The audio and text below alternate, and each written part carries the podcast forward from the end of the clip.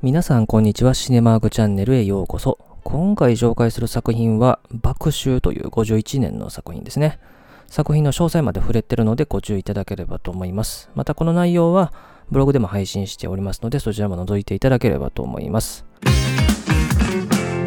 それではですね、まず映画爆臭のですね、え基本情報から紹介しておきますと、この映画は1951年の日本映画で上映時間が124分、配給は松竹ですね。で、ジャンルはドラマ、家族もの、モノクロですね。あらすじなんですけども、家族とですね、暮らしているのりこはですね、28歳になるんですけれども、周囲の友人が結婚したり、あるいは家族の人からは、もうそろそろね、なんて言われたりしてるんですけども、あんまり結婚する気はないと。まあ、そうするとですね、会社の上司からですね、まあ、縁談の話を持ちかけられるというところから始まっていく映画ですね。で、この映画のタイトルの爆臭なんですけども、あまり聞き馴染みない言葉かもしれませんが、秋っていうね、言葉が入ってるんで、秋を指すのかなと思いきやですね、実は違ってですね、麦をですね、収穫する時期っていうのがですね、初夏の季節なんですけれども、まあ、収穫といえば秋なのでですね、麦の秋と書いて爆臭、そしてこの初夏の時期ということで、まあ大体5月ぐらいを指すというふうな言葉なんですね。で、この映画のですね、スタッフ関係ですけども、監督脚本を務めたのは小津安二郎ですね。彼の作品は以前、晩春というね、作品を取り上げましたけれども、まあそれ以外にもですね、東京物語とかですね、さんまの味などを監督した世界のオズと言われる監督ですね。で、それからですね、このオズと共にですね、脚本を担当したのが野田光吾と。まあ、彼はですね、まあ、オズのデビュー作から、まあ、かなりたくさんの作品で遺作までですね、脚本を担当した人ですね。それから撮影を担当したのが厚田優春という人でですね、まあ、この人はもう小津監督のですね、常連撮影監督でですね、淑女は何を忘れたかからですね、えー、彼の遺作になる作品まで担当した人ですね。それからキャスト関係ですけども、主人公ののり子を演じたのは原節子ですね。彼女は前作の晩春からですね、まあ、大津作品では6作品にですね、合計出演している人という人ですね。それから彼のお兄さんの光一を演じたのが竜智秀と彼は以前取り上げた晩春では原節子のお父さん役を演じてましたけども、この作品ではお兄さん役という形になってますね。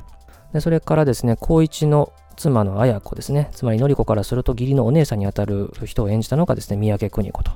で、のり子のお母さんの重を演じたのが東山千恵子で、のり子のお父さんを演じたのが菅井一郎。菅井一郎が演じたお父さんのお兄さんですね。つまり、のり子からするとおじさんにあたる人を演じたのがですね、コード国天ですね。で、えー、高一の同僚の矢部を演じたのが日本柳寛で、そのお母さんを演じたのが杉村春子と。で、のり子の友人の綾を演じたのが月岡夢二で、田村信を演じたのが高橋豊子ですね。まあ、後の高橋豊名義で、このチャンネルでは以前、2階の他人という作品で取り上げた時に出演していた人ですね。それからですね、高一の将棋仲間である西脇を演じたのが宮口誠二で、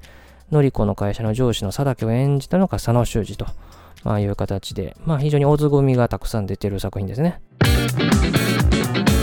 まあ、キャスト関係はざっくり以上でですね、この作品のことをまずですね、のりこ三部作の話からちょっとしておきますと、以前の晩秋の時にも取り上げたんですけども、この作品はのりこ三部作のうちの一つなんですね。のりこ三部作っていうのはですね、原節子が主人公でですね、のりこというですね、同じ役名のキャラクターを演じているという作品の3つの作品を指すんですね。で、それがですね、以前このチャンネルでも取り上げた1949年の晩春、そしてこの本作の爆秋、そして1953年の東京物語の3作品なんですね。ただですね、どの作品もストーリー的なつながりないんで、別にどの作品から見ていただいても問題はないんですね。ただこの3作品でこの主人公ののりこがどんな風に描かれているのかっていうのを変化を見る上ではですね、まあ順番通り見た方がいいかなとは思いますね。で、この映画の内容の話からするんですけども、まあ、まず、まあ、小塚よく取り上げた結婚というところなんですけども、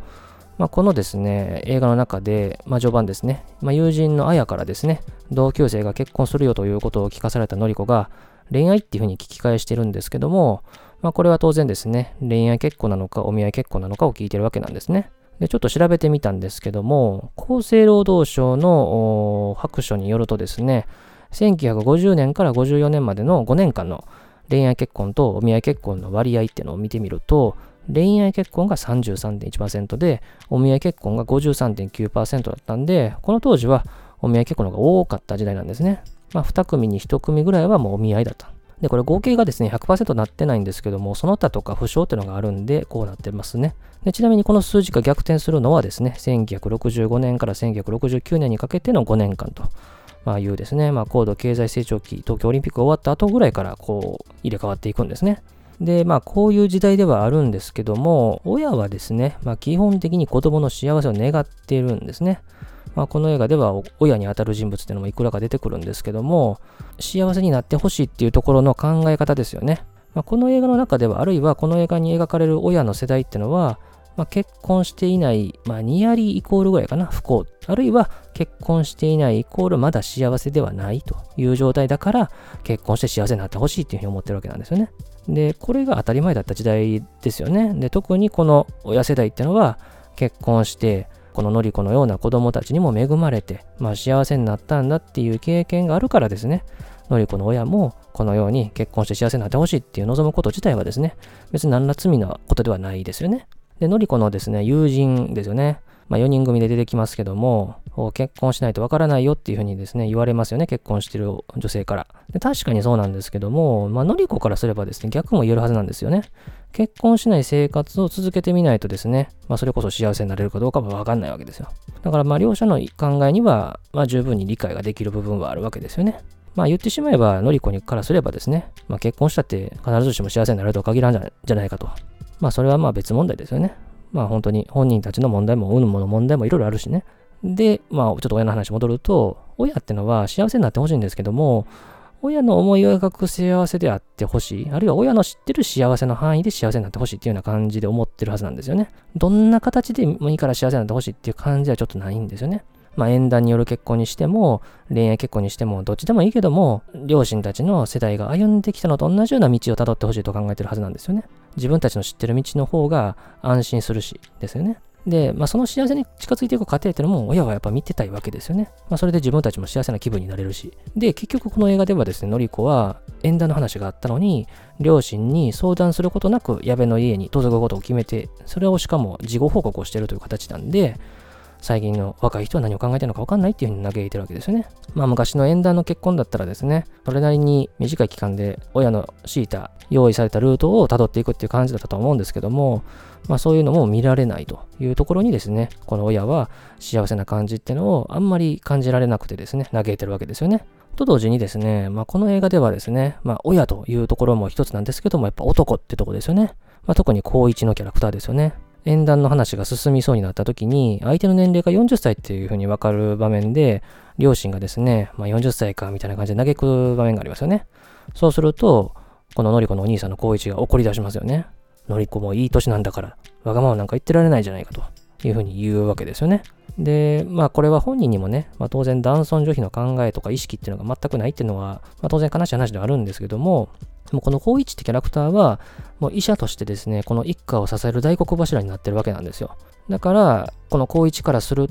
と、両親ですよね。菅一郎と東山千恵子が演じた彼らでさえも、口出しできなくなっちゃってるわけですよね。もうこの家の家長はもう高一になっちゃってるわけですよ。まあちょっと話取れるけど、しつけとして子供たちに手を挙げたりもしてますよね。まあこんな場面は、まあ本当に時代は感じるわけですけども、こういう男の言うことが絶対なんですよね。で、これはですね、こののりこがいる間宮家だけじゃなくて、矢部家もそうなんですよ。で、矢部家はですね、お母さんが杉村春子が演じてましたけども、まあ、彼女もですね、まあ、矢部の幸せを願ってる親の一人なんですよね。彼女にはですね、この矢部っていう息子がいるんですけども、この息子は子供をですね、残して妻が亡くなった息子なんですよね。義理の娘が亡くなっちゃったと。で、昔だったら、まあこういうね、奥さんが若くして亡くなったらですね、まあ奥さん次にまたもらいなさいみたいな感じの時代だったと思うんですけども、当然彼女も息子に幸せになってほしい、再婚して幸せになってほしいって願ってるわけなんですよね。で、この息子の矢部はですね、東京の病院から八北の病院に転勤が決まるわけですけれども、まあ、この話をですね、お母さんの杉村春子にするときに、彼女はですね、もう何も言えなくて、感情をこう見下してですね、まあ、泣きそうになっていると。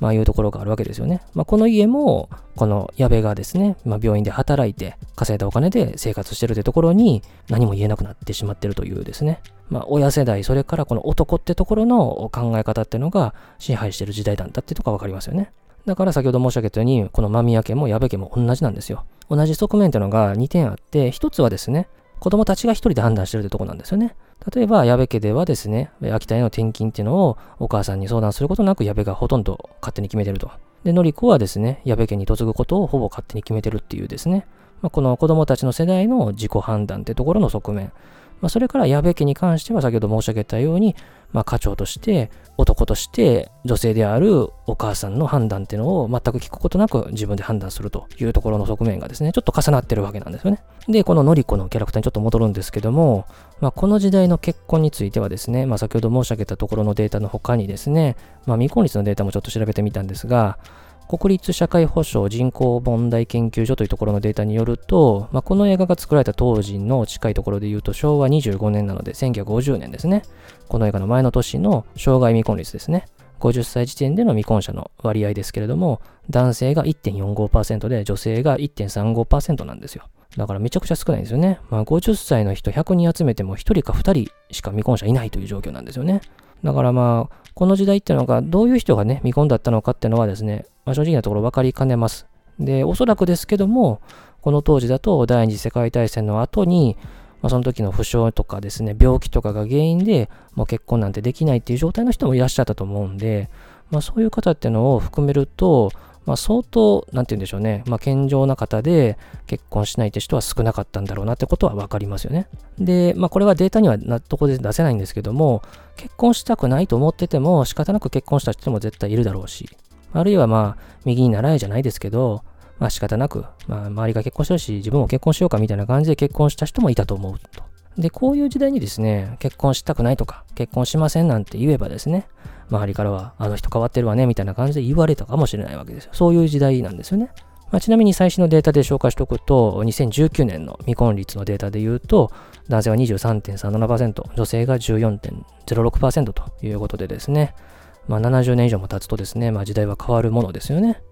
まあ、今の時代結婚しないとか、するつもりがないって言ったとしても、あの人変わってるななんて言われる時代ではないですよね。まあそういう時代の違いがあるわけですよね、現代と比べると。で、この最終的に結婚したくないと言ってたのりこが結婚することになるんですけども、これは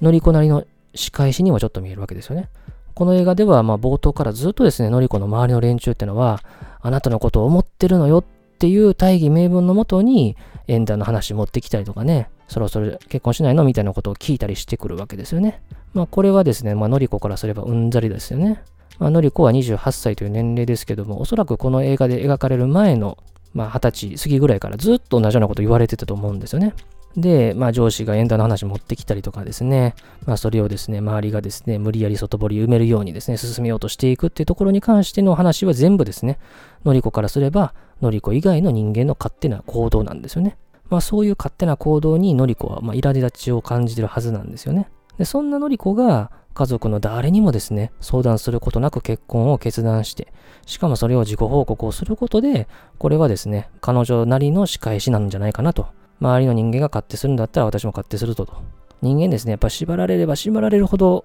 それとは違う反発した行動を取りたくなるものだと思うんですよね。まあ、だからこの結婚したとは100%言わないですよ。もちろん彼女もこの人と結婚していいっていうふうに思ってるはずなんですけども、で、まあ、このですね、判断も含めて嫁ぐということ、まあ、結婚するということについてですね、まあ、少し深く考えていくとですね、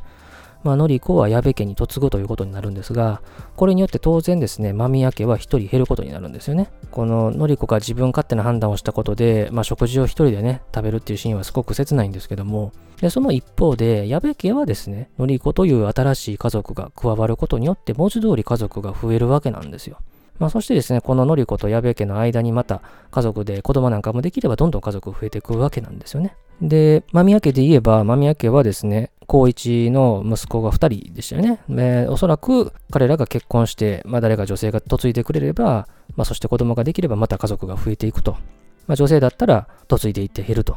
まあ、つまりこの家族っていうのは増えたり減ったりをですね、ずっと繰り返してるわけなんですよね。これはずっとね、もう人間が繰り返しやってきたことなんですよね。こういう人間の営みが繰り返されてるんだってところは、まあ、本作の冒頭とかね、終盤でも使われていたですね、波の場面ですよね。波打ち際のですね、ところで、波が寄せては返すを繰り返すようにですね、まあ、人間の営みっていうのも繰り返されていると。こういうのを示すためにね、波の場面が使われるっていうのはよくあるんですけども、こういう典型的な使われ方をしてますよね。まあ、そしてさらにですね、こののりこが嫁ぐタイミングで、まあ、両親もですね、隠居することになりますよね。で、これによってですね、間宮家は一気に半分ぐらいの人数になっちゃうわけですよね。で、そんな彼らが一緒にいたんだっていう証明として、家族写真っていうのが撮られてるわけなんですよね。で、この家族写真の場面っていうのは、子供たちの落ち着きのないところとかですね、まあその後両親だけで撮りましょうよと、まあ、いうところなども含めてやっぱ素晴らしい場面になってますよね。そしてのりこは先ほど食事をするときに一人で食べてる場面があって、孤立するような感じになってるんですけども、彼女には綾子というね、義理のお姉さんっていう理解者がいるような感じがするんですよね。食事を一人でする場面の前ですよね。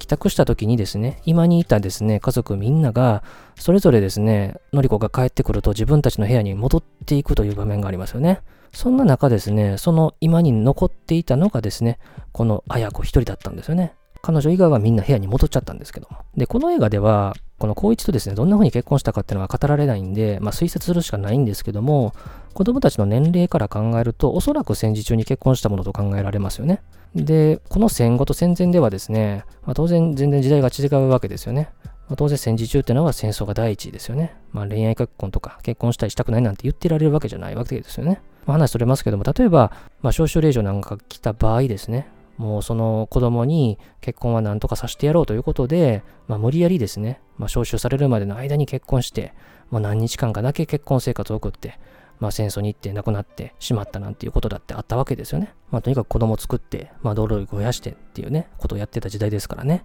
で、おそらく、綾子も親の取り決めとかによる結婚をしてたというふうに考えられるし、彼女にとっても何かしたいと思っても何かできるっていう時代じゃなかったわけですよね。まあ、そんな彼女だからこそ、やっぱり戦争が終わったことによって訪れた平和とか生活のゆとりから、まあ、のりこのことも理解できる存在なんじゃないかなというふうに考えられるわけですよね。で、それからちょっとまたのりこの話に戻りますけども、じゃあ晩春の時と比べてどう描かれ方が違うのかってところなんですが、のりこ三部作の1作目のこの映画から2年前の49年に作られた晩春という映画はですね、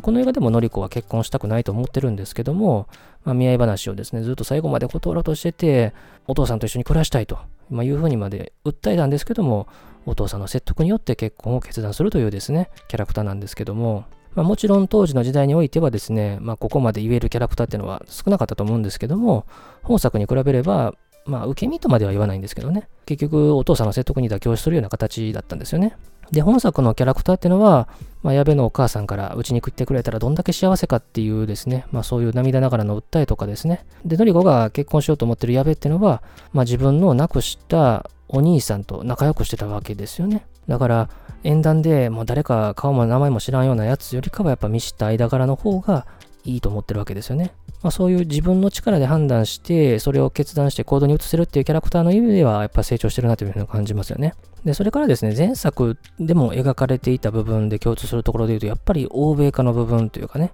まあ、この辺がやっぱり対比としてよく使われてますよね。まあ、晩春の時にもですね、まあ、欧米化を示すようなですね、カタカナ言葉とかですね、まあ、日本以外のものが映画の中にですね、たびたび登場したんですけども、まあ、この映画の中にでもですね、例えば、ショートケーキとかサンドイッチとかね、あとはエチケットって言葉とかね、なんかエチケットって言葉はもう今当たり前のように使われてる言葉ですけど、なんかこうね、あの浮き足立ったような使い方をしているような感じがね、しますけども、まあこういうカタカナ言葉がたくさん出てくるんですよね。あと象徴的なのは、のりこが友人と4人でカフェでですね、談笑してるシーンですよね。まあこのカフェってのもなんか、昔ながらの喫茶店というよりかは、まあ、洋風な感じがしますよね。で、さらに座ってる4人がですね、まあ、それぞれですね、2人ずつ対面して座ってるわけなんですけども、2人が結婚してるんですけども、その結婚した2人っていうのは着物を着てるんですよね。で、のりこともう1人の友人っていうのは未婚で、彼女たちは和服じゃなくて洋服を着てるんですよね。まあ、こういうですね、対比をさせてますよね。結婚を若くしてするっていう伝統と、まあ、そういう道を歩んでいない先進的な2人っていう意味での洋服っていうところで対比をさせてると。まあ、こういう洋服とかですね、部屋のイメージとかでの対比っていうのをよく使ってましたよね。で、ちなみにですね、この時ですね、のりこと共に未婚の友達として出てたですね、えー、月岡夢二が演じた綾というキャラクターなんですけども、これはですね、晩秋の時にもですね、月岡夢二はですね、友人の綾っていう同じ名前の役を演じてるんですけども、この晩秋の時にはですね、月岡夢二が演じた綾はですね、恋愛結婚をして、そして離婚も経験してるというですね、まあ、のりこからすると、まあ、先の先を言ってるみたいなキャラクターで、まあ、欧米化の象徴みたいなのを担ってたようなキャラクターだったんですけども、本作での月岡夢二っていうのは、まあ、未婚なんですけども、まあ、そしてのりこと同じ側にいるんですけども、まあ、欧米化の象徴になっているキャラクターということでですね、まあ、この辺の対比っていうのが、まあ、前作との比べ方としても面白いですよね。まあ、そしてですね、この映画の中にですね、ちょっと見え隠れする戦争の傷跡の話をちょっとすると、この映画っていうのは1951年なので、まだ戦争が終わって6年しか経ってないんですよね。で、ある場面、ものすごく戦争の話で暗くなる場面があるんですけども、まあ、戦争によって亡くなったのりこのお兄さんにあたるですね、両親からすると息子ですよね。もう父親はもう帰ってこないというふうに諦めてるっていう場面がね、ありましたしね。あとこれ描かれてはないですけども、矢部のお母さんの夫ですよね。矢部にはお母さん、杉村春子はいるけれども、お父さんいないっていう設定だったんですよね。これ詳細は語られてないんで、これも推察でしかないんですけども、まあ、戦争で亡くなった可能性も十分にあり得ますよね。まあそういうですね、映画の中に描かれないこと、登場しない人がいるっていうところが、まあ何かこう余白というかね、まあ、想像させる部分ではあるんですけども、まあ、そういうところも推察できるわけですよね。で、それからですね、ちょっと語っておきたいのがですね、杉村春子ですよね。彼女のキャラクターですよね。まあ、本当にオズ映画には欠かせない女優として、彼女もいるわけですけれども、まあ、前作の晩春では、まあ、かなりコミカルな、ね、役どころを演じていたんですけども、本作では息子がですね、奥さんを亡くしたというですね、ところで、息子を思うキャラクターを演じてたんですけども、まあ、なんといってもやっぱりこのね、最後の場面ですね。まあ、秋田への引っ越しが決まる前にですね、まあ、のりこが家に来ると、うちに来てくれたら嬉しいっていう気持ちを怒らないでねって言いながら言うと、のりこがですね、承諾してくれるというところですよね。杉村春子演じるお母さんからすれば、もうこんな嬉しいことはないということで、もう涙ながらに喜ぶ姿っていうのは、もうこっちももらい泣きしてしまいますよね。まあ、そして、なんといってもこの、彼女なりに感謝の気持ちを示したかったんだろうと。何かギブしたいという気持ちからですね、泣きながら、のりこにパンいらないアンパンっていう風に進めるところですね。まあ、ここは本当に名場面ですよね。こう泣きながら笑ってしまえるというかね、まあ、本当に場面で。まあ、彼女はやっぱ嫁いできてくれた義理の娘が亡くなったわけですし、まあ、旦那さんもいないと。で、もう誰も失いたくないってところに新しく人が来てくれると。こんな嬉しいことはないわけですよね。で、まあそんな彼女が嘘ついてるとは思ってないけど、本当ね、本当ねっていう風に確認をするところっていうのも本当にいいし、まあ、しまいには翌日彼女の働く会社にまで行って、あの話は本当だったよねみたいなことを確認するってところもですね、まあ旗から見るとですね、しつこいなっていう風な感じはするんですけども、まあそれだけの思いがあるんだってところの人柄をですね、この杉村春子がもう見事な演じ方でやってのけているというところですね。まあ本当素晴らしいと。まあ、のりこ三部作の3作目の東京物語にでも彼女出てくるんですけども、そこでの彼女の演じた役どころとか演技とかも注目してほしいなと思いますね。まあ、それからですね、この映画にはですね、後のオズ作品の前触れが一つあってですね、まあ、それがおはようという作品の前触れなんですけども、まあ、この作品ですね、まあ、前作でいうところの杉村春子が演じたコメディリリーフ的な役どころってのを、この作品ではですね、光一と綾子の間にいる2人の男兄弟がね、になってるわけですよね。まあ、この兄弟がなかなか笑わせてくれるわけですよ。まあ、特にね、弟がおじいちゃんから好きかって聞かれて、好きだよって答えたらご褒美をもらえるっていうところに、おじいちゃんからちょっと去り際にですね、嫌いだよっていう風に言って、振り返って大嫌いだよっていうとどめを刺すところですよね。まあ、ここ辺の、まあ、コメディっていうのは面白いですよね。振り返って一言言うだけじゃなくて、去り際に一言さらっと言わしてるところがいいですよね。この作品も晩春もそうですけども、やっぱりシリアスな内容になりがちなところに、まあ、こういうコメディを、まあ、入れる、このオズのセンスの良さってところをすごく感じるし、まあ、こういう大家族の中に当たり前にいる子供たちにこういうリリーフ役を担わせるってところが、まあ、本作がすごく馴染みやすい作風になっている要因かなというふうにも思いますよね。で、先ほど話したおはように関しては、この男兄弟たちをフォーカスしたような作品が、1959年に大津が監督したおはようって作品なんですよね。この映画はかなりコメディに酔った作品ではあるんですけども、すごく面白い映画なんで、ぜひ見てほしいなと。で、さらにですね、この兄弟の親を演じてるのは本作と同じ留置中と三宅邦子であるというところも共通してますね。まあ、あと一言だけ触れとくと、まあ、オズの鉄道好きがこの映画にもですね、まあ、見られていてですね、まあ、前作の晩秋でも出てきましたけども、まあ、本作もですね、まあ本当に最初のカットがね、北鎌倉駅の看板から始まるし、まあ踏切前でね、電車が通り過ぎるの待ったりとかね、挙句の果てには子供たちがね、鉄道の模型で遊んだりする場面もあると、まあいうところにね、まあこのオツの鉄道好きを感じますよね。で、それから本作のソフト関係の話ですけども、現在ですね、DVD でもブルーレイも見られますね。ただし、まあ、メイキングとかの特典とかは全然入ってないんで、まあ、そういうのをですね、見たい方は、まあ、ぜひ書籍とかでね、探していただくのがいいかなと思います。ということで今回は作品紹介で小津安二郎監督の1951年の作品爆臭というね、のりこ三部作の2作目にあたる作品を取り上げました。まあ、のりこのキャラクターだけ見ても1作目の晩春から間違いなく一個人として、一女性としての決断するというところにはやっぱ成長してるなっていう感じる部分はあるし、こういう人間の家族が新しくできて減って増えてっていうのをですね、まあ、繰り返される営みの中に、この時代の変化も受け入れなきゃならないんだというところは間違いなく描かれてるし、まあ、そういう変化を含めた時代の流れの中の刹那として、家族写真という形でこの残しているっていうのは素晴らしいことだし、なんと言ってもそれを含めた映画全体が一つの作品としてこの70年以上経った時を経て残されてるってところには、まあ、本当に素晴らしさを感じるなというところですよね。まあ、あと触れませんでしたけども、カメラですよね。まあ、基本的にカメラって大津は動かさないんですけども、この映画では彼が唯一使ったクレーンショットがあったりとかね、あるいはドリーとかでですね、ちょっと前進させるような動きがちょっとあったりとかね、まあ、ちょっとドキッとさせられる一面もある作品で、やっぱり見直してみて素晴らしい作品だなというふうに感じましたね。ということで、当チャンネルでこのように様々な作品を紹介してますんで、またいろいろ見て聞いていただければと思います。最後までお付き合いありがとうございました。